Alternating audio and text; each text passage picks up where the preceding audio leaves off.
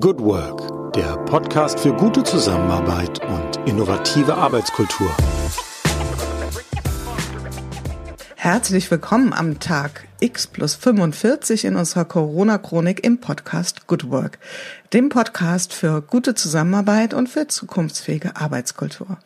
Mein Name ist Julie Jankowski und ich begrüße euch heute wieder ganz herzlich in unserer Sonderreihe Gute Zusammenarbeit in Zeiten von Corona. Wir halten hier seit über sechs Wochen fest, was sich in der Arbeitswelt tut, was sich verändert, wie Menschen arbeiten, welche Rahmenbedingungen sich verändert haben und was sie, wie sich das auswirkt auf ihre konkrete Zusammenarbeit. Zunächst aber vielleicht mal einen ganz kurzen Blick auf das, was im öffentlichen Raum passiert. Wir sind seit sechs Wochen, wie gesagt, in einem Lockdown. Manche Menschen sprechen auch von einem Friendly Lockdown, wenn wir zum Beispiel uns mal vergleichen mit äh, Frankreich, wo ja die Auflagen deutlich stringenter und strikter sind. Wir können uns also im öffentlichen Raum bewegen. Seit letzter Woche beziehungsweise dieser Woche können wir auch wieder einkaufen gehen, allerdings mit Masken und ähm, das ist schon ein verändertes Stadtbild, was wir erleben und Menschen diskutieren das heftig. Natürlich auch immer mit dem Blick auf die Zahlen der Gesundheit, das heißt, wie viel Infizierte haben wir, wie entwickelt es sich dort. Und die Diskussion um diese Zahlen ist tatsächlich nach wie vor recht intensiv. Hier, wie gesagt, in unserer Corona-Chronik liegt der Fokus ganz klar auf dem Thema Arbeit, Arbeitswelt, Arbeitswirklichkeit. Und da haben wir heute einen Vertreter aus einem absolut systemrelevanten Unternehmen oder Bereich, für unseren Interview oder für unser Interview einladen können. Wir begrüßen heute in unserem virtuellen Studio Tobias Prostze. Er ist Vorstand der Mainzer Stadtwerke, also dem Versorgungsunternehmen und Mobilitätsunternehmen der Stadt und Region Mainz. Und ich freue mich wirklich ganz herzlich, dass er sich in seinem dicht gedrängten Terminkalender ein Plätzchen für uns freiräumen konnte. Deswegen herzlich willkommen, lieber Tobias. Ja, guten Morgen, Jule. Herzlichen Dank für die Einladung. Ja, wir freuen uns wirklich sehr oder ich persönlich auch sehr. Wir sind uns schon mal vorher in einer Netzwerkveranstaltung begegnet und da hat mich das sehr inspiriert, wie du über eure Form der Zusammenarbeit berichtet hast. Aber dazu vielleicht später. Erste Frage an dich persönlich. Wie bist du heute in den noch recht jungen Tag gestartet? Also wie geht es dir heute? Äh, heute ist mal wieder einer der Tage, wo ich ich sag mal, wie früher ganz normal ins Büro gefahren bin äh, und auch davor den relativ normalen Familienstart zu Hause hatte. Äh, mit dem Unterschied, dass man die Kinder nicht in die Schule geschickt hat, sondern die sind dann zu Hause geblieben und man selber fährt trotzdem zur Arbeit. Das äh, gab es vor längerer Zeit noch nicht. Und ähm, der zweite Unterschied ist, die Autobahnen sind nach wie vor leer. Ich habe ein bisschen längeren Anfahrtsweg und bin fast doppelt so schnell an meinem Arbeitsplatz wie früher. Also äh, durchaus ein positiver Aspekt an der ganzen Geschichte. Und ansonsten ist natürlich dann, ich glaube, das wird ja auch einer der Schwerpunkte werden, über die wir jetzt reden. Man kommt ins Büro und man ist aber doch noch mit nicht so wahnsinnig vielen Leuten im Bürogebäude äh, gemeinsam, weil viele noch im Homeoffice sind, äh, wenn auch mit äh, etwas abnehmender Tendenz. Das fällt einem dann direkt schon mal in der Tiefgarage auf, wenn man reinkommt, dass eben nur, sag mal, die Hälfte der Parkplätze belegt ist und nicht wie sonst praktisch alle. Mhm. Aber du hast es schon angedeutet und das zeichnet sich auch hier in den Gesprächen der Corona-Chronik ab. Wir befinden uns schon langsam in so einer Phase, wo sich ein nochmal neues Normal herausbildet. Aber dazu später. Vielleicht magst du erst mal ein bisschen was ähm, erzählen darüber. Mainzer Stadtwerke für die Menschen hier aus der Region ist das ein feststehender Begriff. Ich glaube, wir haben da ein gutes Bild und es hören ja auch Menschen zu hier im Podcast, die kommen von weiter entfernt ähm, und oder leben weiter entfernt. Was genau bietet ihr an und vor allen Dingen, was ist so euer typischer oder dein typischer Arbeitstag gewesen zu Zeiten vor Corona? Ja, die Mainzer Stadtwerke ähm, sind, wie du gesagt hast, zum einen das Versorgungsunternehmen hier für die Region. Das heißt äh, Strom, Gas, Wärme, Wasser, Breitband, äh, alles, was so netzgebunden im Boden liegt, äh, machen wir selber und vertreiben das natürlich auch und bauen das auch. Äh, und auf der anderen Seite haben wir auch eine große Erzeugungssparte, äh, ganz viele erneuerbare Energien, äh, aber auch noch äh, Gaskraftwerke, moderne Gaskraftwerke, die im Moment auch sehr systemrelevant sind. Und das dritte große Thema ist dann das Mobilität, Mobilitätsthema, also Straßenbahnen, Busse, Fahrräder, Carsharing, was inzwischen so alles dazugehört. Und das Schöne in Deutschland ist ja schon, ich glaube, ein Stadtwerk an sich muss man nicht erklären, weil es die überall gibt. Das ist eine Besonderheit. Das ist in vielen anderen Ländern nicht so, dass es so verhältnismäßig kleine regionale Unternehmen gibt. In unserem Fall sind wir circa 2000 Mitarbeiterinnen und Mitarbeiter, die das alles machen. Äh, anderswo sind das große Konzerne.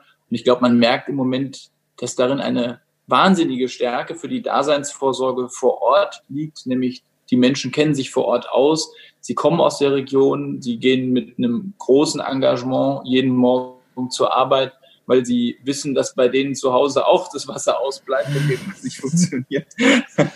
Beziehungsweise man macht es wirklich aus Überzeugung und ich finde, ähm, das hat man jetzt in den ersten Wochen Corona gesehen, dass dieser Teil der kritischen Infrastruktur in Deutschland, das meine ich jetzt nicht nur für die Stadtwerke, sondern auch für alle anderen, hervorragend funktioniert.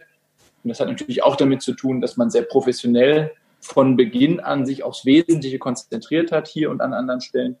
Wir haben sehr früh einen Krisenstab einberufen, schon noch deutlich bevor das in der Öffentlichkeit so präsent war.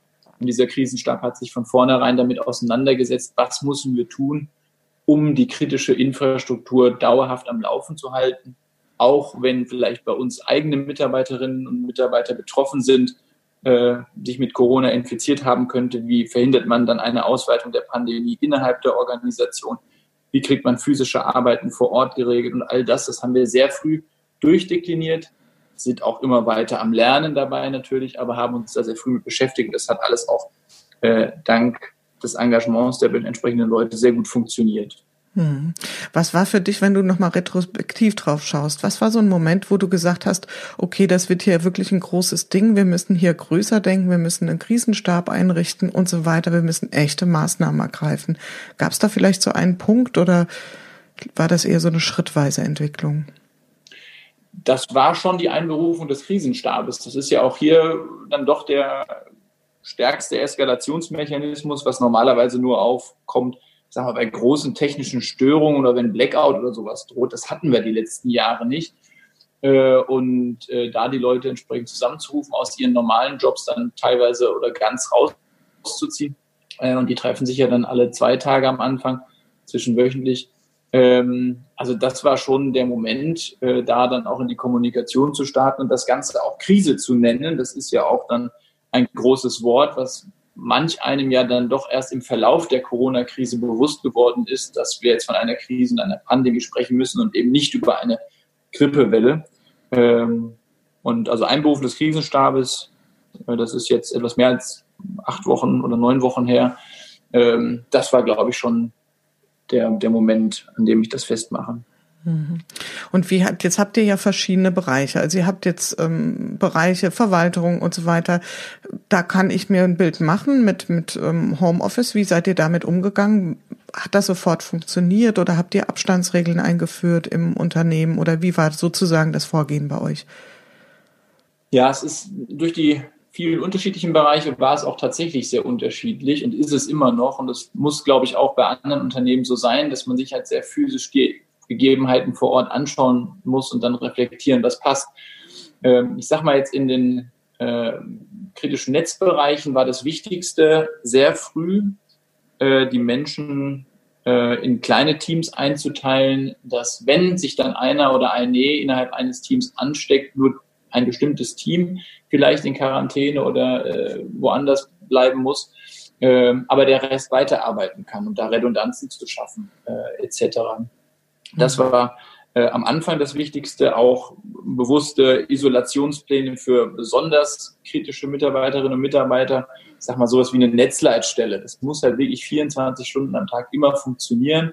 Das sind auch nicht unendlich viele Leute. Und wenn die dann zur Hälfte von Corona infiziert wären, hätten wir echt ein Problem bekommen, was zum Glück nicht, bisher nicht passiert ist.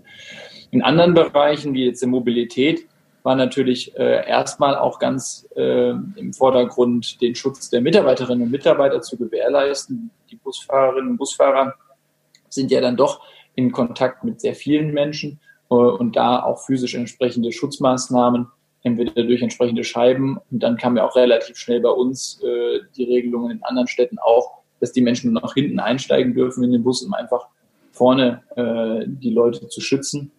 Und dieser Stichwort Schutz, das war ja das, was dann passiert ist, einfach die ganze Arbeitswelt noch einmal durchzudenken, wie können wir die Leute schützen, sich gegenseitig anzustecken.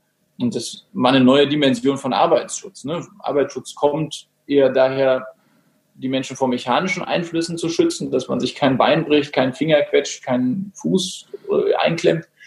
Äh, dann die letzten Jahre kamen ganz viele psychische Belastungsthemen äh, dazu in der Gesellschaft und auch bei uns. Und jetzt eben das Thema Hygiene und Schutz vor viralen ähm, Ansteckungen. Das äh, war dann nochmal neu.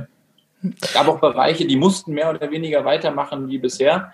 Äh, Im Kraftwerk äh, ist das so, dass es 80 Prozent der Kraftwerksmitarbeiter und Mitarbeiterinnen die können wirklich nur vor Ort mit den Händen arbeiten. Die können auch nicht ins Homeoffice oder so. Das Kraftwerk läuft nicht, wenn die nicht da sind. Mhm. Heißt, da muss man sich dann über Abstandsregelungen Gedanken machen, aber die kommen trotzdem jeden Morgen zur Arbeit. Und das, was du am Anfang gesagt hast, Verwaltung, ja, wir haben Planungsbereich und alles Mögliche, äh, von denen haben wir dann schrittweise am Anfang und am Ende aber dann im Prinzip praktisch alle ins Homeoffice äh, geschickt und auch die entsprechende Infrastruktur zur Verfügung gestellt. Das war wahrscheinlich jetzt ähm, das, was bei vielen Unternehmen der Hauptpart ist. Bei euch, so wie du es schilderst, könnte ich mir sagen, noch fast der leichteste Teil, würde ich mal vermuten. Oder wie würdest du das so bewerten? Ja, wahrscheinlich die Mitarbeiter, die es gemacht haben, die wären jetzt äh, äh wahrscheinlich böse, wenn ich sagen würde, das war ja leicht. Aber ähm, da, dadurch, dass wir auch selber Telekommunikationsanbieter sind äh, und solche Infrastrukturen selber betreiben, hatten wir da vielleicht einen Vorteil. Und es hat auch wirklich gut geklappt. Also war auch ein großes Kompliment, wurde da von allen an die entsprechenden Leute ausgesprochen. Ähm, wir waren eh dabei, bestimmte Kollaborationstools äh, auszurollen. Das hätten wir eigentlich über Monate machen wollen. Das haben wir dann innerhalb von zwei Wochen gemacht. Und äh, das war wirklich dann innerhalb von zwei Wochen konnten faktisch alle, die grundsätzlich von zu Hause aus arbeiten können, das auch machen. Einzige Einschränkung, das hat ja dann wieder mit äh, Deutschland auch zu tun, ist, bei einigen gab es halt keine entsprechend starke Internetverbindung zu Hause, sodass zumindest Videokonferenzen dann nicht funktionieren, aber immer noch über Telefon ging das natürlich überall. Und äh, das hat erstaunlich gut funktioniert. Also äh, einmal, weil die Leute sich ganz schnell massiv darauf eingelassen haben und es genutzt haben, also eine tolle Flexibilität von äh, allen Beteiligten. Ähm, aber es funktioniert auch. Ne? Wenn es muss, dann funktioniert es. Und das war ein erstaunlich rasanter Wandel innerhalb von drei, vier Wochen, wie sich komplette Prozesse und Organisationen äh, umgestellt haben. Äh, und das war sehr, sehr spannend zu beobachten. Ja, das hätten wir ja wahrscheinlich alle vorher nicht uns vorstellen können, wie schnell ähm, diese Veränderung doch stattfinden kann und wie abrupt die Menschen sich dann auch anpassen können. Das ist eigentlich zumindest das, was die meisten hier auch in den Interviews sagen. Ich würde gerne nochmal auf das Thema Mobilität kommen, weil das ist ja, glaube ich, auch sehr vielen Menschen sehr greifbar. Also ich persönlich kann mich dran erinnern, als diese Regelung kam, ähm, bitte jetzt nur noch hinten einsteigen im Bus. Ähm, das war so ein Moment, wo ich gedacht habe, okay, jetzt wird das ein richtig großes Ding, also weil man einfach merkt, welche Reich oder welche Auswirkungen ähm, das Thema Corona hat und äh, wie weit gedacht werden muss. Und da würde mich jetzt mal interessieren, es gab das ja, wie du gesagt hast, in vielen Städten oder nahezu allen Städten. Gab es denn sowas wie ein äh, Rückenschluss oder Schulterschluss mit anderen Kommunen? Habt ihr euch zum Beispiel mit der SW in Wiesbaden besprochen oder gab es dann Erfahrungsaustausch oder wie, wie wurden solche Dinge überhaupt ähm, umgesetzt oder auch angedacht zunächst mal? Ja, in der Region ist es ja wirklich so, äh, dass man Mobilität irgendwie auch als Mobilitätssystem, das ganz stark vernetzt mit allen, die angrenzen äh, ist, wahrnehmen muss. Also mit der SW in Wiesbaden oder eben auch den Frankfurter Kollegen und äh, aus den Landkreisen hier stimmt man sich sehr eng ab und das ist geübte Praxis ja auch, weil es ganz viele gemeinsame Linien gibt. Und man müsste sich ja sonst vorstellen, ich sag mal, angenommen, wir würden so eine Regelung einführen und Wiesbaden nicht, dann steigen die Leute in Mainz hinten in den Bus ein und dann auf der Mitte der Theodor-Heuss-Brücke über den Rhein äh, darf man dann wieder weiter nach vorne und auf der Wiesbadener Seite vorne aussteigen. Und umgekehrt, also es würde ja ein heilloses Chaos geben, wenn das, wenn sich da nicht alle wirklich sehr, sehr gut abstimmen würden. Das hat auch soweit äh, gut funktioniert.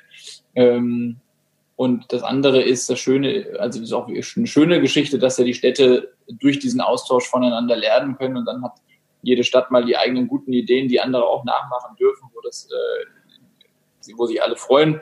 Äh, und das funktioniert dann dadurch auch sehr gut. Also wie gesagt, die Zusammenarbeit mit SW, mit dem Landkreis, mit dem RNV, das funktioniert alles. Äh, und es war ja dann am Ende auch so, dass das Mobilitätsangebot nach wie vor funktioniert hat und angeboten wurde, aber schlicht und einfach nicht mehr genutzt wurde von den Menschen aus sehr nachvollziehbaren Gründen. Ne? Aber sag mal in Fahrgastzahlen gesprochen, äh, als dann quasi der Shutdown wirklich kam, äh, haben wir noch so 10 bis 15 Prozent der Fahrgäste transportiert, die wir an normalen Tagen transportiert haben.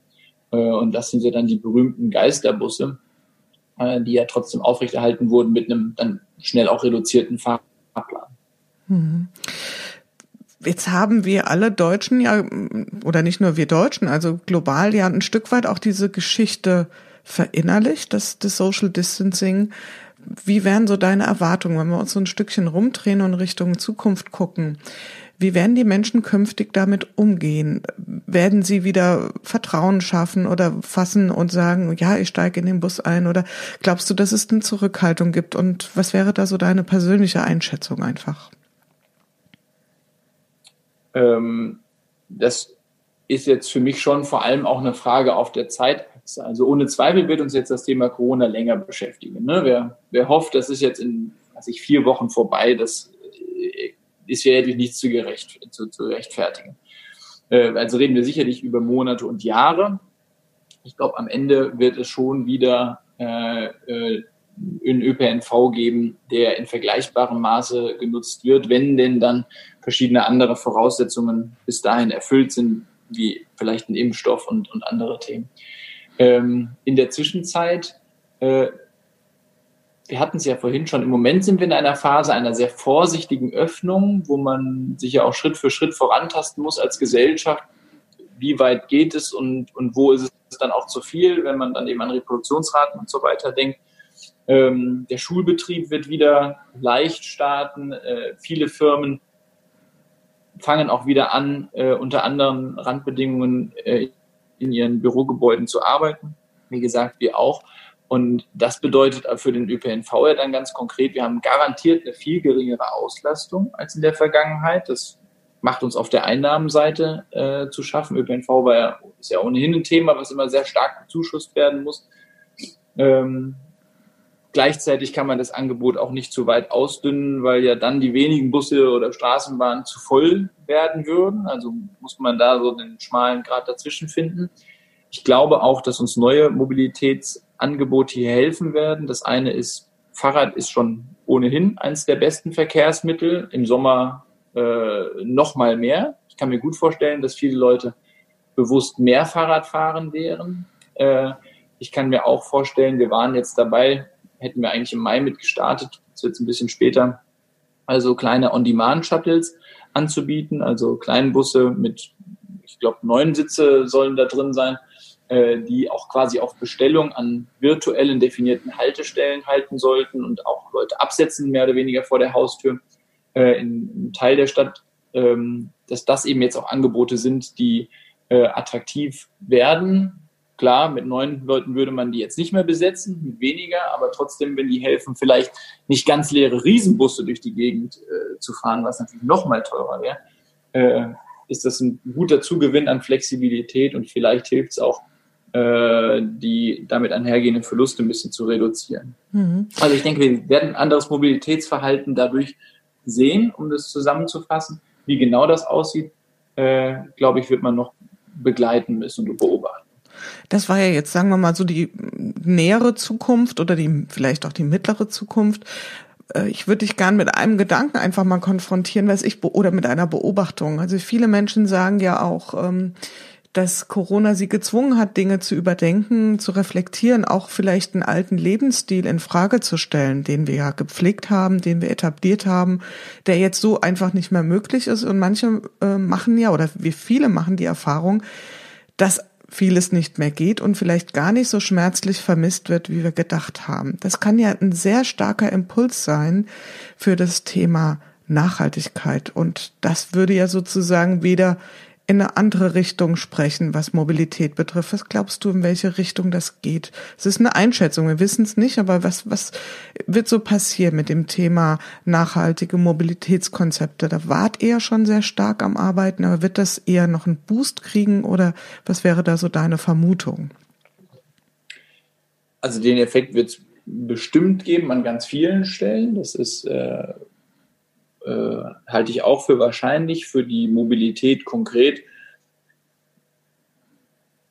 Ich schwanke noch. Also das Thema Homeoffice und Videokonferenzen und all sowas, das hat jetzt schon funktioniert die letzten Wochen. Es hat aber auch funktioniert mit dem Ansatz, sich aufs Wesentliche zu konzentrieren.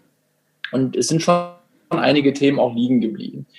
Ähm, wenn ich mit unseren Leuten rede, wir hatten gestern hier eine interne Videokonferenz mit 20 Leuten, anderthalb Stunden lang, wo wir uns genau damit beschäftigt haben, äh, wie wir gerade weiter mit Corona umgehen wollen. Und es war wirklich eine einhellige Meinung, äh, dass dieses, diese komplette Isolierung nicht das ist, wie die Menschen arbeiten wollen. Also eine Hypothese, die darauf hinausläuft, dass in Zukunft alle oder sehr, sehr viele fünf Tage die Woche von zu Hause arbeiten, an die würde ich nicht glauben, weil die Menschen sich schon sehen wollen und die Menschlichkeit im Austausch auch haben wollen. Von daher kann ich mir vorstellen, dass es einen reduzierten Mobilitätsbedarf, wenn ich an das Thema äh, Besprechungstermine vor Ort denke, wenn ich an Pendlerverhalten äh, denke. Ich könnte mir vorstellen, dass sich das reduziert, aber jetzt nicht auflöst oder komplett massiv umschwingt, sondern wahrscheinlich, wenn dann Leute normalerweise fünf Tage gependelt sind,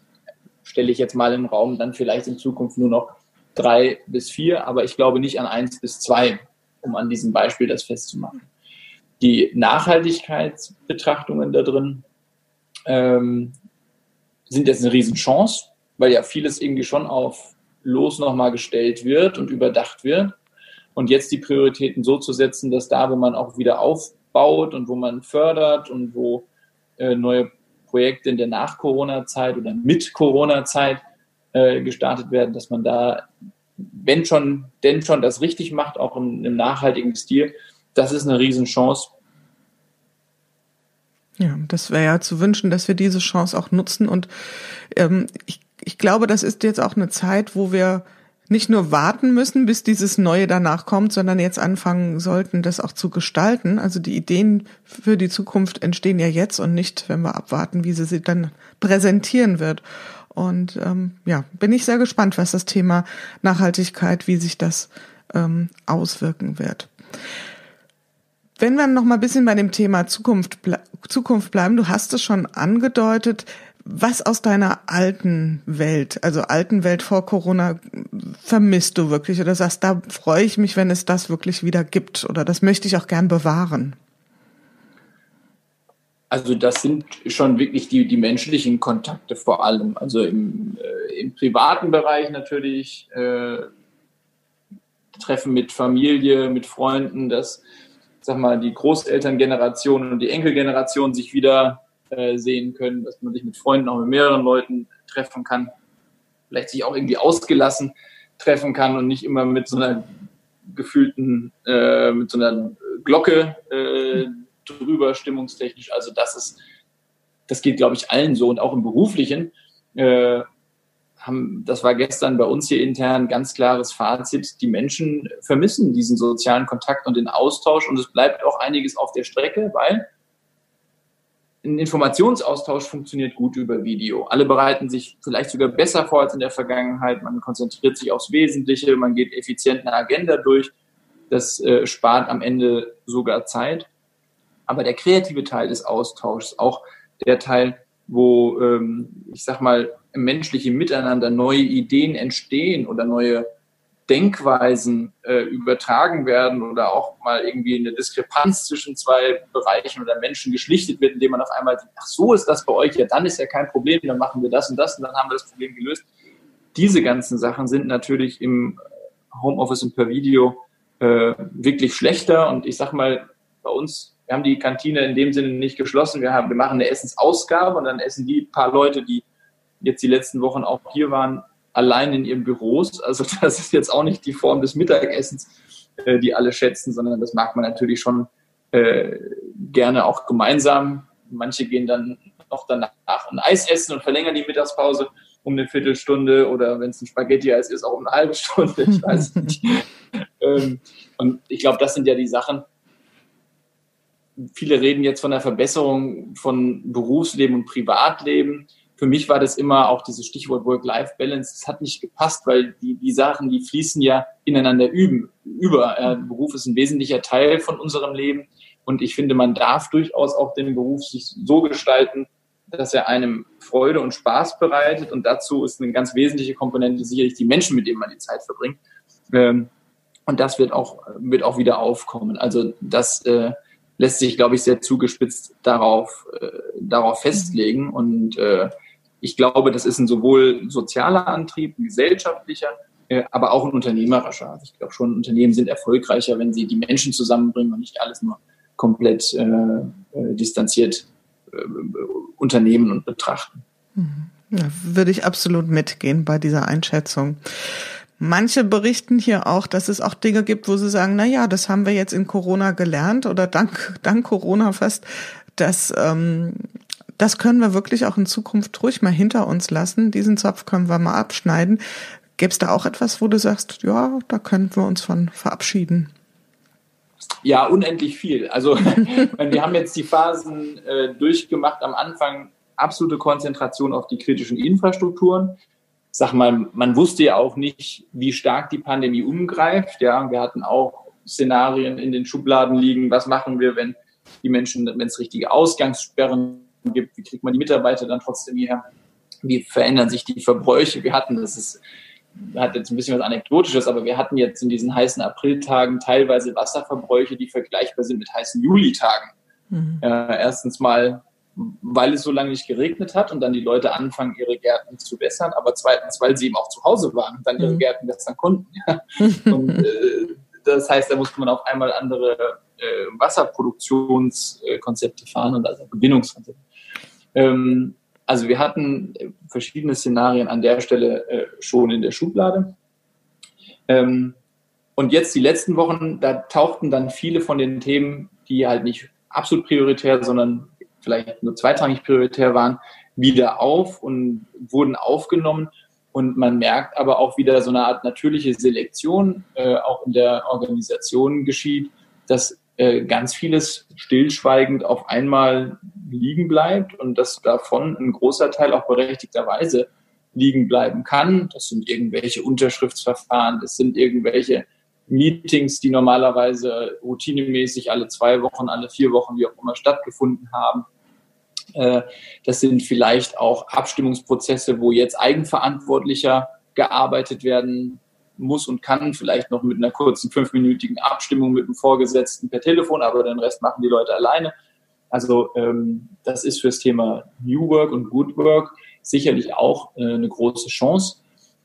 Es bleiben auch Dinge liegen, um die es schade ist, also wo man jetzt, ich sag mal, finanzielle Mittel umschichtet und sagt, ja, das hätten wir gerne eigentlich dieses Jahr gemacht und jetzt müssen wir es aber mindestens mal ins nächste Jahr schieben, also wir es auch nicht schönreden. Äh, aber genau wie vorhin beim Stichwort Nachhaltigkeit, äh, da jetzt die Prioritäten einfach zu setzen und, und sagen, das machen wir jetzt trotzdem oder andere Sachen machen wir eben in Zukunft nicht mehr. Ähm, ich sag mal, wir sind da noch mittendrin. Wir haben auch jetzt bewusst Leute zusammengesetzt, die auch aus der Organisation heraus jetzt Vorschläge machen sollen, was das für unsere Arbeitskultur äh, und das Miteinander bedeutet. Und äh, das werden wir uns dann äh, genau überlegen, anschauen und das auch machen. Also ich glaube, Arbeitskultur wird nie eine so, schnell, eine so schnelle Veränderung durchlaufen haben wie in diesem Jahr. Hm, wahrscheinlich. Und was man so bei deinen Schilderungen spürt, das ist so quasi das Bild der Mitarbeiter, die so langsam wieder das Kinn mit vom Schreibtisch hochrecken und ein bisschen Richtung Horizont schauen. Also dass dieses wirkliche absolute Fokussieren auf, äh, wie können wir die Kernprozesse sichern, dass das äh, ein bisschen weniger wird.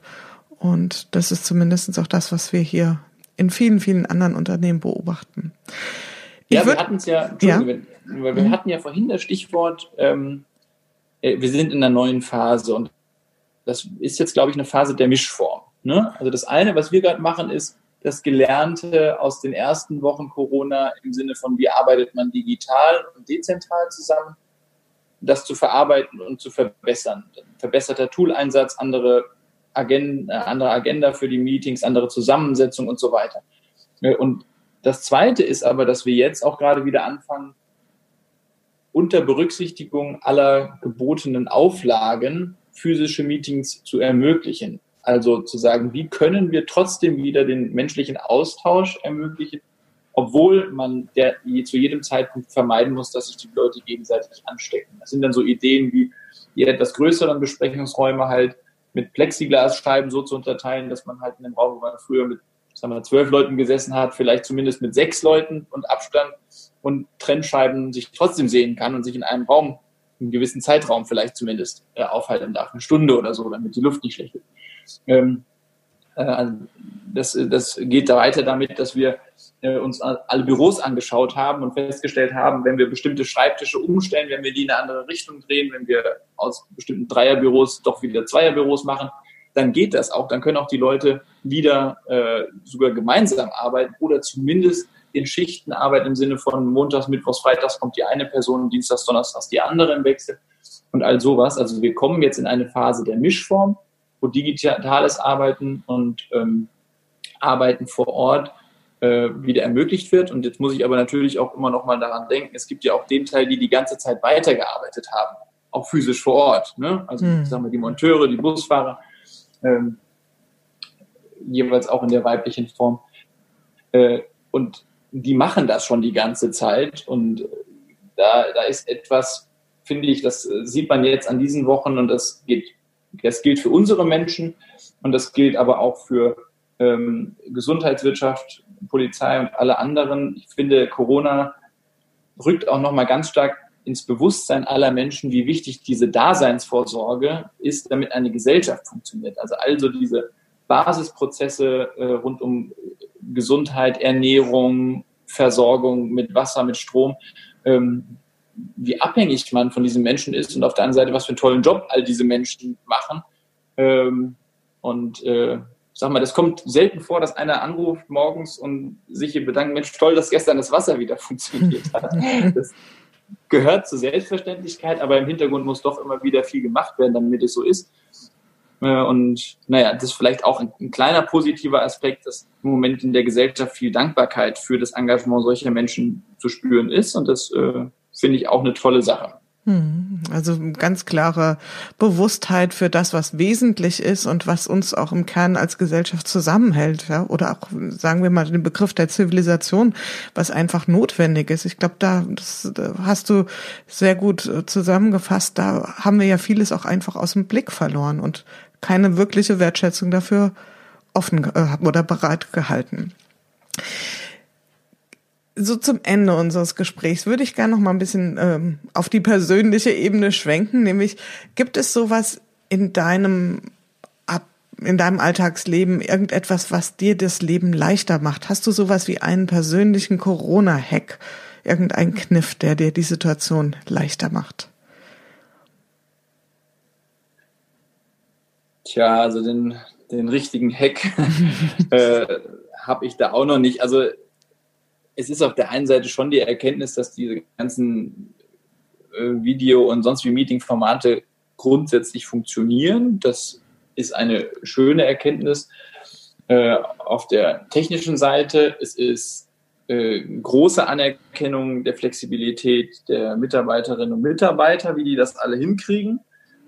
Ähm, aber ich sehe es ja bei mir auch, ich bin auch regelmäßig jetzt zu Hause gewesen im Homeoffice, habe zwei Kinder und eine berufstätige Frau, das äh, stellt die Familien schon vor, vor Herausforderungen, äh, das alles unter einen Hut zu kriegen. Und auf der anderen Seite gibt es ja auch die äh, ohne Kinder, aber vielleicht dafür mit pflegebedürftigen Menschen zu Hause oder sind ganz alleine und äh, leiden in der Form dann unter der sozialen Isolation. Also ähm, ich will es nicht schönreden, es wäre schöner, wir könnten das äh, wieder schnell anders machen. Ja? Äh, aber irgendwie funktioniert. Und was ich dann gut finde, ist tatsächlich auch äh, eine gewisse Veränderung in den Medien, die ich in der Vergangenheit wahrgenommen habe, dass die ganz gerne eher negative Dinge in den Vordergrund rücken, weil es vielleicht für viele Menschen irgendwie aufregender ist, von einem großen Unfall oder so zu hören, als von irgendwelchen tollen Sachen, die passiert sind. Und im Moment bemühen sich doch sehr viele, einfach gute Stimmung zu verbreiten. Und das ist äh, sicherlich notwendig, äh, aber ist auch eine, eine schöne Sache. Also das ist, das ist vielleicht ein kleiner Hack, sich bewusst mit den schönen Dingen, die man immer noch hat, äh, zu beschäftigen, da den Fokus drauf zu legen, wenig Raum zu lassen für negative Nachrichten oder ne negative Ergebnisse. Äh, von daher, dann behaupte ich jetzt doch was anderes. Also ein bisschen Plädoyer fürs Schönreden vielleicht schon. Ich glaube, man mhm. darf sich im Moment die Dinge schönreden. Das äh, hilft allen. Unbedingt. Also ich habe auch persönlich, wenn ich das hier teilen darf mit dir, ähm, mir meine persönliche Regel auferlegt, no news before nine. Also vor neun Uhr schaue ich mir nichts, also dieser, dieser Reflex sofort zum Handy und gucken, was gibt's Neues. Mm, ja, habe ich auch erfahren, ist nicht so eine gute Idee gewesen und ähm, ja, sondern eher zu gucken, ja, wofür ist man dankbar, was ist schön, was was läuft gut. Das hilft schon, den Tag anders ähm, zu betrachten und sich darauf auszurichten. Wir sind am Ende unseres Gesprächs. Es gibt noch eine kleine Frage, beziehungsweise die äh, Aufforderung an dich, einen Satz zu vollenden. Und zwar lautet der Satz, wenn ich bislang etwas aus Corona gelernt habe, dann ist es das. Pünktchen, Pünktchen, Pünktchen.